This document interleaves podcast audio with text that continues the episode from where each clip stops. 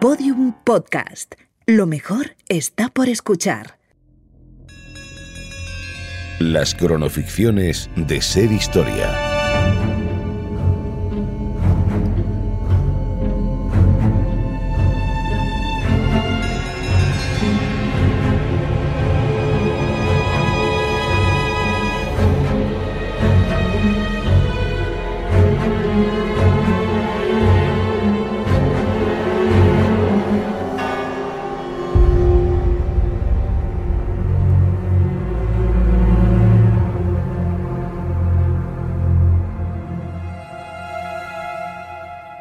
Desde hace más de mil años, Occidente oye las palabras Santo Grial y se le activan todos los mecanismos de sueño, eterna búsqueda, misterio y ansias de aventura. Como si solo las palabras ya fueran en sí un conjuro mágico, una utopía por la que merece la pena dar la propia vida o que hay que poseer.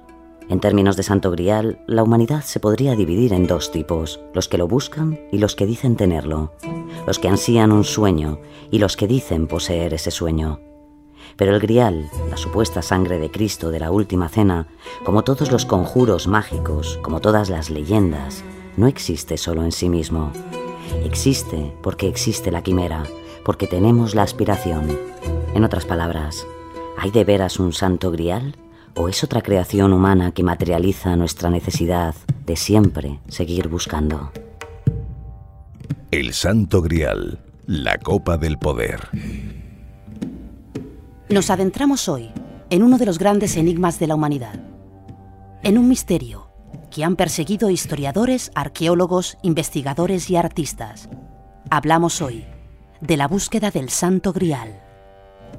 Ponemos nuestro foco en nuestro país, desde dos puntos diferenciados de la península ibérica, León y Valencia. La aparición hace pocos años de unos pergaminos anónimos encontrados en el Cairo cambiarían el rumbo de las investigaciones hechas hasta ahora, avivarían la polémica y encenderían de nuevo el foco que ilumina el enigma del Santo Grial, la copa utilizada por Jesús en la Última Cena, el tesoro más buscado por la cristiandad. El peso de una leyenda que llega hasta nuestros días y de la que iremos desvelando las distintas tesis y acontecimientos históricos que rodean a un misterio que aún hoy sigue sin resolverse. Más de dos mil años de búsqueda de un objeto que parte de una noche, de la última reunión de Jesús con sus discípulos. Comenzamos nuestro recorrido por el principio, por el origen del enigma, por la última cena. La cena más famosa de la historia, la más simbólica y trascendente para los cristianos, el cáliz de Cristo, como símbolo de la Eucaristía, tiene el poder del origen y la devoción de los fieles, pero no fue el único símbolo de la última cena un acontecimiento que contaría también con sus preparativos. ¿Qué te dijo el maestro exactamente? Que viniéramos a la ciudad y que un hombre con un cántaro de agua vendrá a nuestro encuentro. Debemos seguirle y darle el mensaje. Un momento. ¿Será aquel de allí? El maestro dijo que vendría a nuestro encuentro. Y a nuestro encuentro viene. Es él. Vamos. Se ha metido en aquella casa.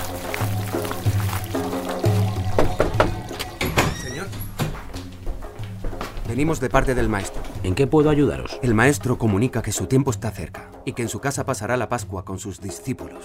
Por supuesto. Adelante, señores. Está todo preparado. Los discípulos encargados de encontrar el lugar donde se celebraría la última cena no podían creerlo.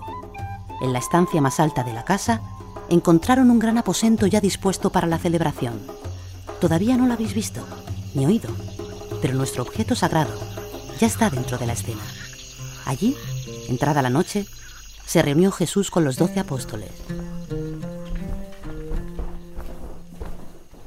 Hermanos, cuánto he deseado comer con vosotros esta Pascua antes que padezca, porque os digo que no la comeré más hasta que se cumpla en el reino de Dios. Y tomando el pan, se dirigió de nuevo a sus apóstoles. Tomad y comed. Esto es mi cuerpo que por vosotros es partido. Haced esto en mi memoria. Acércame ese lebrillo con agua. Aquí tiene, maestro. No tengáis miedo. Después de dar las gracias, bendecir y repartir el pan, aquí aparece otro símbolo importante de la última cena. Así lo muestra el apóstol San Juan en el Nuevo Testamento. Jesús lava los pies de sus discípulos. Le toca el turno a Pedro. Señor, tú me lavas los pies. Lo que yo hago tú no lo comprendes ahora, Pedro. Mas lo entenderás después. No me lavarás los pies jamás. Si no te lavara, no tendrás parte conmigo. Señor, no solo mis pies, sino también las manos y la cabeza. El que está lavado no necesita sino lavarse los pies, pues está todo limpio. Y vosotros limpios estáis, aunque no todos. ¿Sabéis lo que os he hecho? No, maestro. Vosotros me llamáis maestro y señor, y decís bien porque lo soy. Pues si yo, el señor y el maestro, ha lavado vuestros pies, vosotros también debéis lavaros los pies los unos a los otros. De cierto os digo, el siervo no es mayor que su señor, ni el enviado es mayor que el que le envió. Si sabéis estas cosas, bienaventurados seréis si las hacéis. De cierto os digo que uno de vosotros me va a entregar. ¿Seré yo? ¿Quién será, maestro? ¿Seré yo? Seré yo, maestro. Señor, ¿quién es? ¿Seré yo? El que mete la mano conmigo en el plato. Ese me va a entregar. Y justo en este momento, y al unísono, Jesús y Judas Iscariote hicieron el mismo gesto. Al mismo tiempo, Judas acaba de delatarse. ¿Soy yo, maestro? Tú lo has dicho, Judas. Lo que vas a hacer, hazlo pronto. En ese momento, y algo desconcertado, se levantó de la mesa y abandonó la estancia. Judas Iscariote iba a entregar al maestro por 30 piezas de plata. Y llegamos al símbolo que nos ha traído hasta aquí. Pero no podíamos considerarlo por separado. Recobrada la calma, continuaron con la cena. Y casi al terminar, Jesús, alzando la copa, dijo, Démosle gracias al Señor y bendice esta copa. Bebed todos de ella, porque esto es mi sangre del nuevo pacto, que será derramada por vosotros y por todos los hombres para la remisión de los pecados. Y os digo que desde ahora no beberé más de este fruto de la vid, hasta aquel día en que lo beba de nuevo con vosotros en el reino de mi Padre.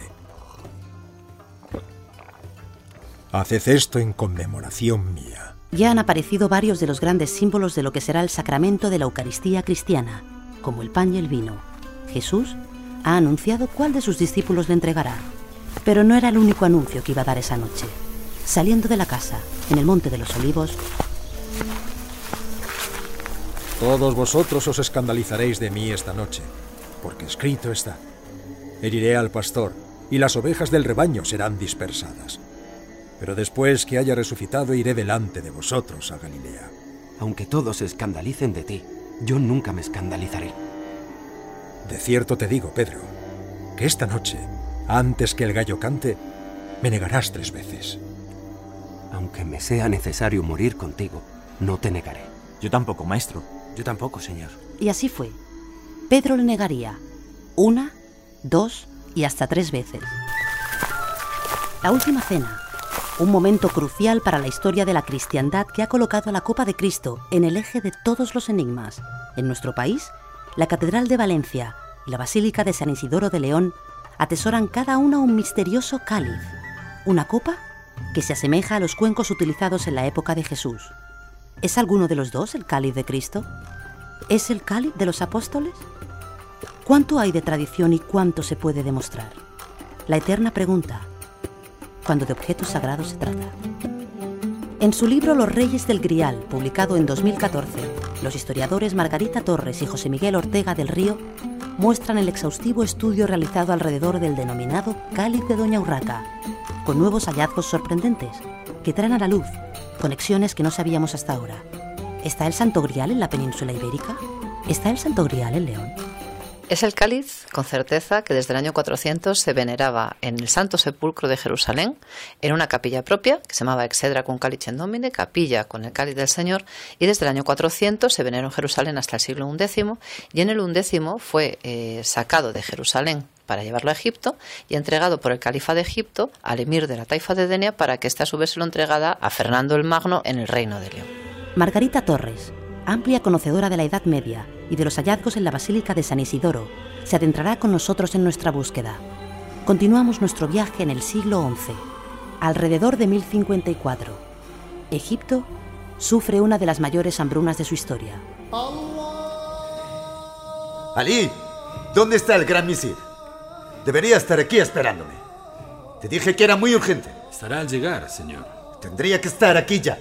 Aquí está, señor. Adelante, misir. Disculpe el retraso, señor. He venido lo antes que he podido. Ya me he enterado del desplante de Constantinopla. ¿Quiere mandar algún comunicado al pueblo? Anota bien lo que te voy a decir. Después de sufrir por parte de las tropas bizantinas un ataque directo y tratarme de forma ingrata al retirar mi nombre del discurso en la mezquita de Constantinopla, la primera consecuencia se verá en el aumento de impuestos de la comunidad cristiana. Eso complica las cosas en Jerusalén, señor. Soy consciente, misir. ¿Pero crees que pueden empeorar las cosas? Vivimos una hambruna y una situación extrema que va a matarnos a todos. ¿Qué hay de la carta de auxilio que te mandé hicieras llegar a toda la comunidad musulmana? ¿Qué mires han contestado? Tengo buenas noticias, señor. La taifa de Denia, en la península ibérica, está dispuesta a prestarnos ayuda y mandar un barco lleno de víveres con urgencia. La taifa de Denia. ¿Quién, quién firma el pergamino? El emir Ali Iqbal al-Dawla, hijo de Mujahid. ¿Qué dice su carta? A la sazón se ha producido en Egipto un año de carestía tan terrible y tremebunda como no se viera ni conociera hasta, la fecha.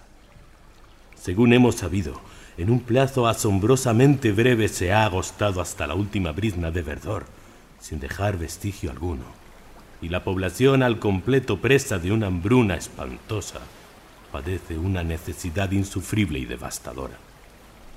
Que Alá se compadezca de ella y le otorgue sus bendiciones. Resulta imperioso poner pronto remedio a esa situación y paliar en la medida de lo posible sus perniciosos resultados ya que es inexcusable devolver el bienestar a los necesitados.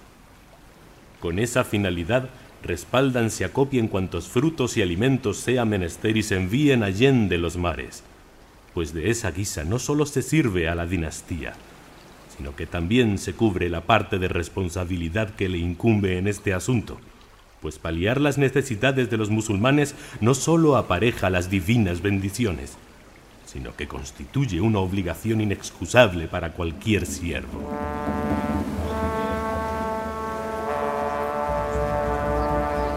Y los barcos con víveres llegaron a Egipto, y con ellos una petición especial del emir de Denia al califa egipcio. Ali Iqbal quería la copa del poder que se encontraba en Jerusalén. Tenía un destino pensado para ella.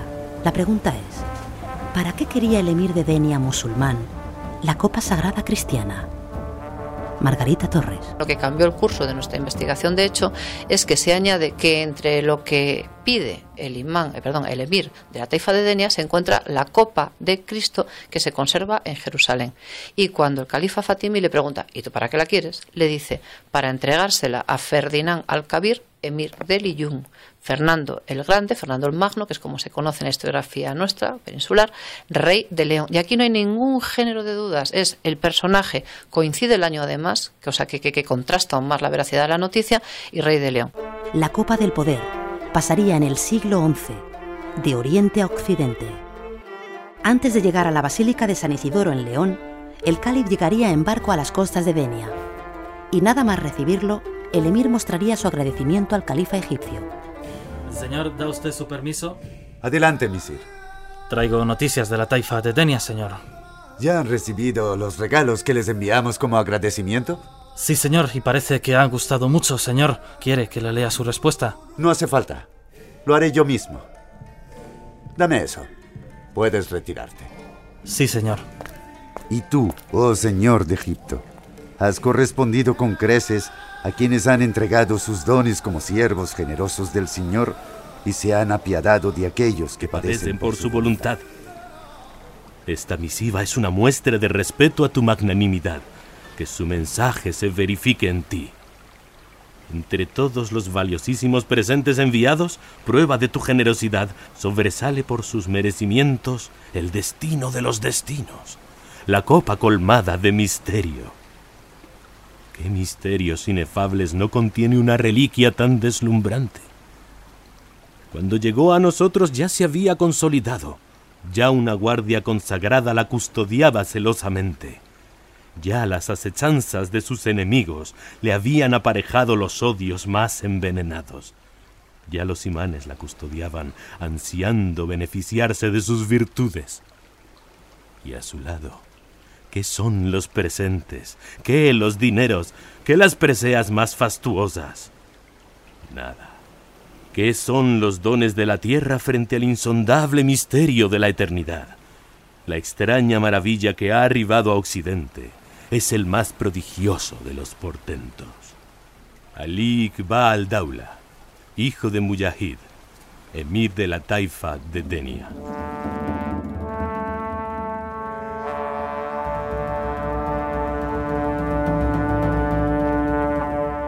Tras su paso por Denia, la copa llegaría a León, a la Basílica de San Isidoro, para no abandonarla nunca. Fernando I, rey de León, le donaría el cáliz a su hija, doña Urraca. Será ella quien lo recubra de un relicario, deposite en él todas sus joyas y proteja la copa romana que tan cuidadosamente ha sido custodiada y venerada hasta hoy. Así lo detalla la historiadora y coautora del libro Los Reyes del Grial, Margarita Torres doña Urraca, que es la hija del receptor de la, de la copa, de la copa que vino desde Jerusalén, y que lo que hace es donar sus joyas personales de oro, piedras preciosas y además dejarnos su nombre, Urraca, hija de Fernando. Eso es del siglo XI, de mediados del siglo XI, segunda mitad del siglo XI realmente, pero realmente lo que está, lo que está eh, cubriendo, lo que se está venerando, es esa parte superior, que es lo que nosotros identificamos con la copa que se trae desde Jerusalén y que es una pequeñísima copa romana de, de la época coetánea a Cristo. Y aquí otra pregunta. ¿Por qué Fernando I al recibir la copa de poder la mantiene oculta? ¿Por qué no ha trascendido hasta hace unos años semejante tesoro? ¿Creía doña Urraca poseer el santo grial? Cuando llega esta reliquia en 1054-1055, si nos situamos en la península, Fernando I es el rey más poderoso del momento. Ante él, bueno, pues le envían pago de pareas, los taifas, etcétera, no hay problema. Pero en 1054 acaba de dar muerte en batalla a su propio hermano, el rey de Navarra, es decir, estamos en guerra. Unos años antes su padre ha invadido territorios leonés. Unos años después su hijo Alfonso VI es derrotado en Sagrajas y pierde muchos de los territorios conquistados. Y dos generaciones más tarde, en tiempos de Urraca, su marido, Alfonso el Batallador, saquea físicamente San Isidoro y llega a robar la patena que acompañaba al cáliz.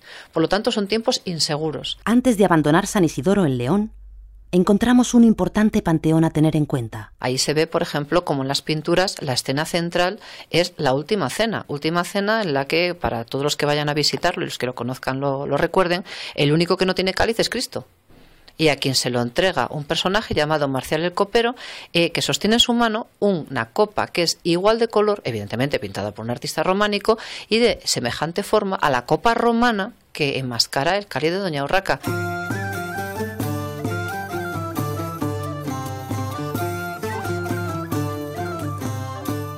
Si hablamos del cáliz sagrado y de la península ibérica, nuestra mirada se posa también en la Catedral de Valencia. Allí encontramos lo que se ha denominado el Santo Cáliz, otra apariencia, otro objeto sagrado, otro viaje. ¿Es el cáliz de Valencia el Santo Grial? ¿Es el cáliz de los apóstoles? Nos lo aclara Jorge Manuel Rodríguez Almenar, presidente del Centro Español de Sindonología. De momento tenemos una copa, que es, para que se haga uno una idea, pues es como un tazón sin asa, que corresponde exactamente a lo que sería un, un grial, es decir, una copa para el vino, eh, del tiempo de los primeros años del cristianismo. Pero eh, sabemos que eh, el, el, relicario, que es el resto, es un relicario que se podría datar entre el siglo XI, por una inscripción que tiene, y el siglo XII. O sea que dijéramos que lo que tenemos es una copa del siglo I, más o menos, y un relicario hecho en el siglo XI-XII, como muy tarde y hay una inscripción muy curiosa, pero es que tenía una son unas letras que están puestas en vertical. Lo curioso es que si giras la cabeza hacia la derecha o la giras hacia la izquierda, pues puedes leer eh, en la misma la misma inscripción pero en dos idiomas, en hebreo y en árabe. Entonces en hebreo lo que pone es Jesús Dios, es decir, Yeshua Yahvé. Y si se mira eh, de la otra manera, pues se puede leer en árabe una transcripción, en letra cúfica, una transcripción que es Jeshua, o sea, no pone Isha, que es como dice en árabe a Jesús, pero es como una transcripción fonética, y pone Jeshua Alá. Entonces, está claro que el, orfebre quiso poner ahí una, una referencia que era el cáliz de Jesús. Dos procedencias, dos ciudades, dos cálices y muchas tesis. La copa de mayor poder del cristianismo dos mil años después sigue siendo uno de los grandes tesoros de la historia. No podemos afirmar con rotundidad cuál es la copa con la que Jesús ofició la última cena, pero sí podemos adentrarnos en su misterio. La búsqueda del Santo Grial es, y seguirá siendo, uno de los grandes enigmas de la historia.